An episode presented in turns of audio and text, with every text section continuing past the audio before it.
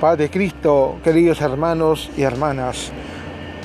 Bienvenido sea en este día maravilloso que nuestro Señor Jesucristo tenga siempre en sus corazones, colmando de paz, de amor, de alegría, de felicidad, en vuestros familiares, hogares, en trabajo, en los estudios, compartiendo de su intensa, maravillosa obra que es la palabra de Dios, el Evangelio de la salvación para vida eterna.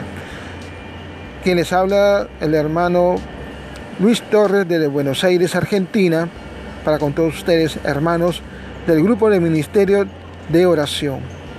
Salud muy especial para todos nuestros hermanos y hermanas de Sudamérica, Centroamérica, América del Norte, Europa, Asia, África y Oceanía. Dios les bendiga grandemente. Amém.